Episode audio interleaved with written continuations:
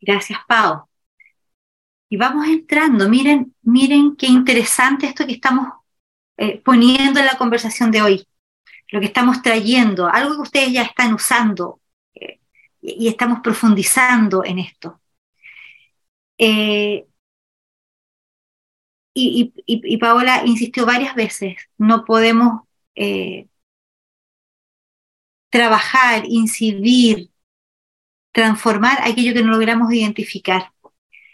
Por lo tanto, lo primerísimo es identificar cuál es el quiebre, cuál es la dificultad, cuál es el problema que quiero abordar.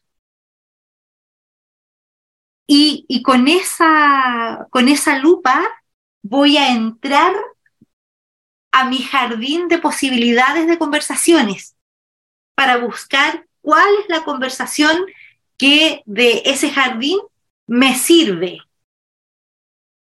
Ya, y ustedes dirán, pero ya, ¿cuáles son esas conversaciones? Ya, vamos, vamos, vamos entrando allí. La primera que quiero traer, que les vamos a traer esta mañana, es una conversación bien particular, porque es una conversación eh, que nos gusta, que nos envuelve, que, que, que, nuestro, que nuestro cerebro también necesita, que nuestra emocionalidad también necesita. Y es aquella conversación que, se, que empieza a aparecer cuando tengo el quiebre delante de mí y me hago la pregunta, ¿por qué? ¿Por qué pasó esto? Y empiezo a buscar respuestas a ese por qué.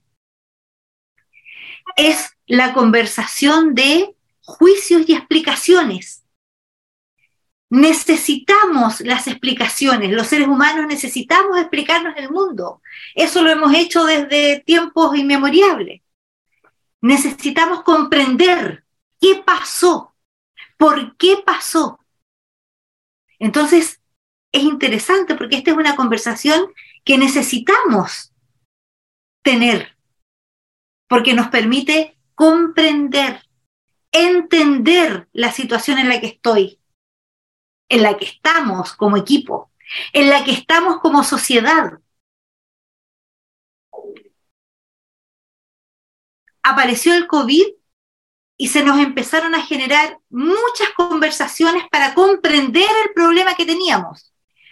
Y una de las dificultades que teníamos es que al principio del COVID no lográbamos comprender de qué se trataba. Tuvo que avanzar la enfermedad y con todas las consecuencias que sabemos que nos trajo, para que como humanidad lográramos comprender, entender. Una vez que logramos comprender entender, nos viene un alivio, porque tenemos la impresión de que ya al comprender tengo algo ganado. Y fíjense lo interesante. Claro, nos sirve comprender, necesitamos comprender. Por lo tanto, esta es una conversación eh, muy necesaria de hacer en los equipos. Pero fíjense es una conversación que nos puede confundir en el sentido que nos puede hacer creer o habitar la fantasía de que al comprender el problema ya lo tenemos solucionado. Y vuelvo con el COVID. Ok, hemos ido avanzando en la comprensión del problema, de qué se trata, cómo funciona la variante, la variable, la variante, la vacuna, etcétera, etcétera, etcétera y hemos ido haciendo acciones para eso. Pero comprender no significa solucionar el problema. Y eso es muy importante tenerlo presente en, esta, en este tipo de conversación. Primero es una conversación que necesitamos, porque todos necesitamos comprender por qué nos pasó lo que nos pasó. Pero no nos confundamos, porque la comprensión que nos da alivio no nos soluciona el problema. Es más, la, conversación de juicios y explicaciones nos abre posibilidades para darnos cuenta de cuáles son las fuerzas que operaron en ese problema que estoy teniendo. Nos abre una posibilidad de aprendizaje para abordar el problema. Es como la precondición, la comprensión, por lo tanto, la conversación de juicio y explicaciones es la precondición para ese aprendizaje que, buscamos, pero no es la solución, no nos resuelve el problema. Y esta conversación, la de juicios y explicaciones, tiene una, una versión tóxica, dañina, más enfermiza, que es la explicación de justificación. Es decir, me acerco a comprender, busco información, converso con otros, converso con mis compañeras, converso con mi pareja, converso con mi amigo, converso con mi hijo, converso con el mundo. Y en esa conversación voy comprendiendo, vamos comprendiendo juntos, juntas. Y a veces esa conversación, cuando nos quedamos pegados allí, nos lleva a la justificación. Ah, claro, no, si es que eso pasó porque los chinos, ta, ta, ta, ta, ta, ta. No, es que eso pasa porque ta, ta, ta, ta, ta, ta. Y nos lleva a la justificación. Y en las justificaciones dejamos de buscar solución al problema porque ya lo tenemos justificado. Entonces nos tranquilizamos. Nos tranquilizamos y nos quedamos allí y nos seguimos quedando con el problema.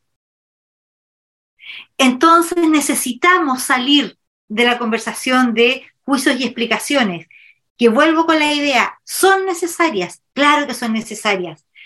Nuestro cerebro las busca, nos, sentimos aliviados cuando estamos en esa conversación. Sin embargo, si nos quedamos pegados, pegados, pegados, caemos al lado tóxico, que son las justificaciones, donde naturalizamos la situación y entonces nos quedamos ahí habitando un espacio que la, vez en el taller anterior trajimos a veces de resignación. Porque ¿para qué? Si, ya está, eh, yo doy una idea de por qué este problema se nos produjo, tú das otra y tú das otra y tú das otra, y ya lo tenemos justificadito, listo, estamos tranquilos con eso. Entonces, una clave para salir es controlar el tiempo en el que estamos en este tipo de conversación, que vuelvo a decir, es muy necesaria, pero que tiene su lado tóxico. ¿Sí? Por ejemplo, conversación de juicios y explicaciones. No, no, no, estamos logrando el objetivo que nos propusimos. Y entonces nos, nos reunimos como equipo y abrimos la conversación de buscar las explicaciones.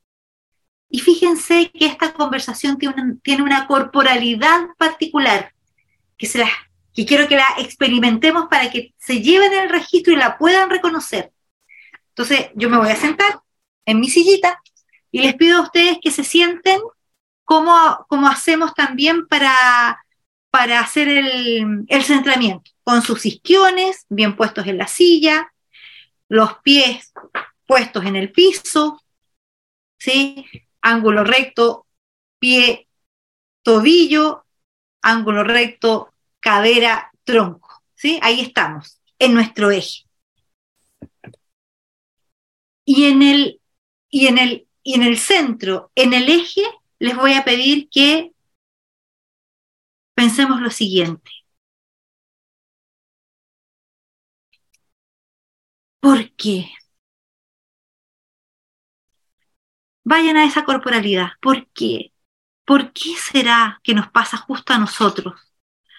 ¿Por qué será que nos estamos aquí enredando y no, y no lo logramos? ¿Por qué nos tenía que pasar a nosotros? A ver esos cuerpos de por qué ay, ¿por qué? ¿Por qué siempre nos pasa a nosotros esto? ¿Qué están sintiendo en el cuerpo? Marcela, ¿qué estás sintiendo en el cuerpo en este momento?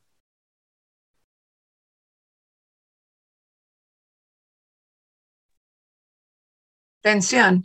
Tensión, muy bien. ¿Qué más? Derrota, dice Janet. Muy bien. ¿Qué más sienten en el cuerpo?